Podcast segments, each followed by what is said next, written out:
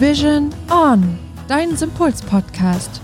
Hier verbindest du Energie, Ernährung, Bewegung, Psyche und Entspannung für dein gesundes und glückliches Leben. So, ihr Lieben, und hier folgt nun Teil 2 unserer Folge, ob es die Ernährungsformel gibt und die 10 Tipps, die jeder anwenden kann. Viel Spaß beim Weiterhören. Punkt Nummer 6. Leichte Mahlzeiten am Abend und nicht so spät essen.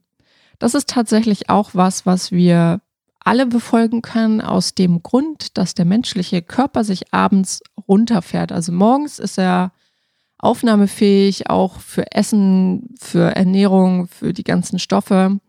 Aber im Laufe des Tages werden zunehmend eben diese Schlafhormone ausgeschüttet, die ja dafür sorgen, dass wir abends müde sind, damit wir eben auch schlafen. Eben ganz natürlicher Biorhythmus. Und je später das wird, desto mehr wird natürlich auch die Verdauung eingeschränkt, weil die Verdauung arbeitet ja nachts. Wir schlafen nicht auf Hochtouren. Sonst müssten wir ständig irgendwie aufstehen, weil wir dann eben auf Toilette müssen. Also kann man grundsätzlich sagen, so diese Einstellung der Deutschen, so um 18 Uhr zu essen, ist eigentlich gar nicht so verkehrt tatsächlich. Ähm, und wenn es geht, eben leichte Mahlzeiten. Das heißt, tatsächlich dann doch eher Kohlenhydrate, weil die doch ein bisschen einfacher verdaut werden können. Aber am besten ist es dann einfach, wenn ihr zum Beispiel auch gekochtes Gemüse oder gedünstetes Gemüse nimmt oder eben eine Suppe, dass einfach der Magen oder Darm nicht mehr so viel zu tun haben. Da hatten wir auch eine ganz interessante Erfahrung, denn wir haben ja gar nicht so lange hier einen Detox gemacht und da gab es zum Abendessen Shakes, also Smoothies, Smoothies eigentlich. Und diese Smoothies bestanden ein bisschen aus Beeren. Ja, der Großanteil war Beeren mit ich glaube, nur so ein ganz kleiner Teil Greens, ne? Also hin und wieder mal so ein bisschen Spinat mit drin, aber hauptsächlich tatsächlich Beeren und auch pflanzliche Milch. Und ich habe für mich persönlich die Erfahrung gemacht, dass ich unglaublich gut geschlafen habe. Also ich hatte einen sehr tiefen Schlaf und bin die Morgende danach super erholt und entspannt aufgestanden. Also viel besser, wie wenn ich jetzt ganz normal gekocht hätte und die Portion dann doch größer ausgefallen wäre.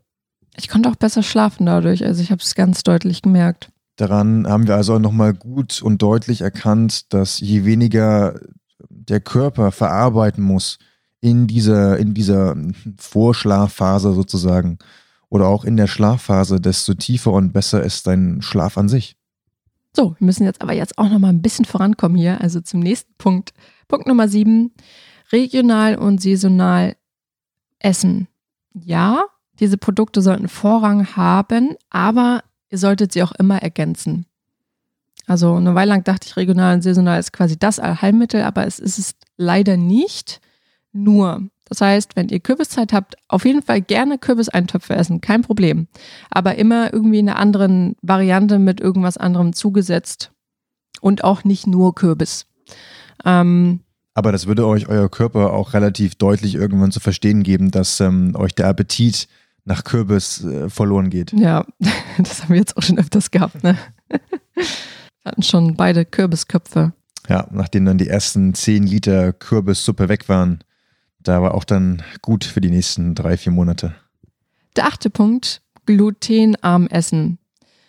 Ja, es ist so, dass unser Getreide einfach über die Zeit immer wieder genverändert wurde, um ihn anpassend zu machen. Also wenn wir das jetzt mal an dem Weizen sehen, ähm, der Weizen heute, dieser Zuchtweizen, hat mit dem eigentlichen Urweizen, den wir damals als erstes kultiviert haben, überhaupt nichts mehr zu tun. Da haben, also auch gentechnisch ist es mittlerweile so, der Weizen, das fand ich eigentlich so spannend, als ich das gelesen hatte, der Weizen ist eigentlich ohne den Menschen gar nicht mehr überlebensfähig. Und das essen wir. Es gibt mittlerweile auch immer mehr Studien, die auch zeigen, dass gerade dieser Zuchtweizen auch ein ganz anderes Gluten-Gen hat. Also die Art und Weise des, der Zusammensetzung des Glutens ist anders. Wie genau da die Forschung aussieht, ist noch nicht ganz klar. Aber ich kann euch sagen, der menschliche Körper ist bestimmt nicht auf so genveränderte Sachen aus und mit Sicherheit kann er die auch nicht vertragen. Und alles deutet darauf hin, dass wir einfach zurück zu den Ursorten kehren sollten, sowas wie Einkorn zum Beispiel oder Kamut. Gehört da nicht auch dieses Paleo-Brot mit dazu? Ich glaube, bei Paleo-Brot ist es eher so, dass da sogar gar kein Getreide drin landet, weil sie sagen, okay, das hat damals der Mensch auch noch nicht gegessen, sondern wir haben es ja kultiviert, deshalb schließen sie eigentlich sogar Getreide gänzlich von ihrer Nahrung aus.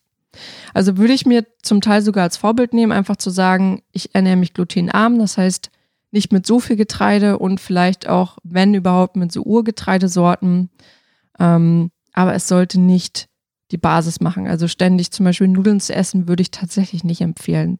Zum einen, weil da nicht so viele Nährstoffe drin sind in Vollkornnudeln. Es ist einfach so, als wenn du halt ein Gemüse voll mit Teller hast. Gemüse voll mit Teller, ein Teller voll mit Gemüse hast. ähm, ja, aber das zu reduzieren ist definitiv ein sehr, sehr guter Schritt. Dann kommen wir noch zu einem Punkt, nämlich zum Punkt Nummer 9, der mich persönlich sehr interessiert. Und zwar geht es da um das Fasten und das intermediäre Fasten. Intermittierende. Genau. Also die, genau, um das intermittierende Fasten. Und da ist nochmal die Frage an dich. Was hat es denn damit auf sich und wo liegen denn da die Vorteile? Fasten sollte tatsächlich es ist nichts Esoterisches und es ist auch nichts irgendwie Öko. Also Leute, es ist was total Normales. Ähm, das hat der Mensch tatsächlich von Natur aus auch immer schon gemacht.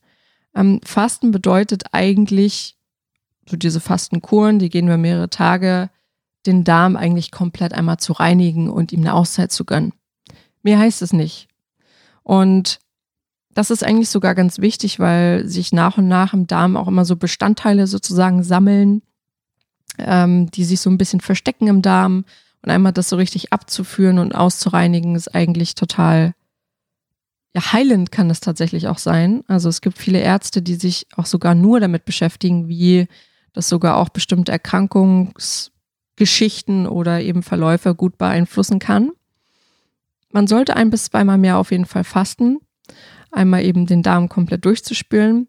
Aber auch das intermittierende Fasten ist etwas, was wir tatsächlich täglich anwenden können, indem wir zum Beispiel zwischen der abendlichen Mahlzeit und dem Frühstück einfach eine gewisse Art Pause lassen und zwar mindestens 12, 14 oder am besten sogar 16 Stunden.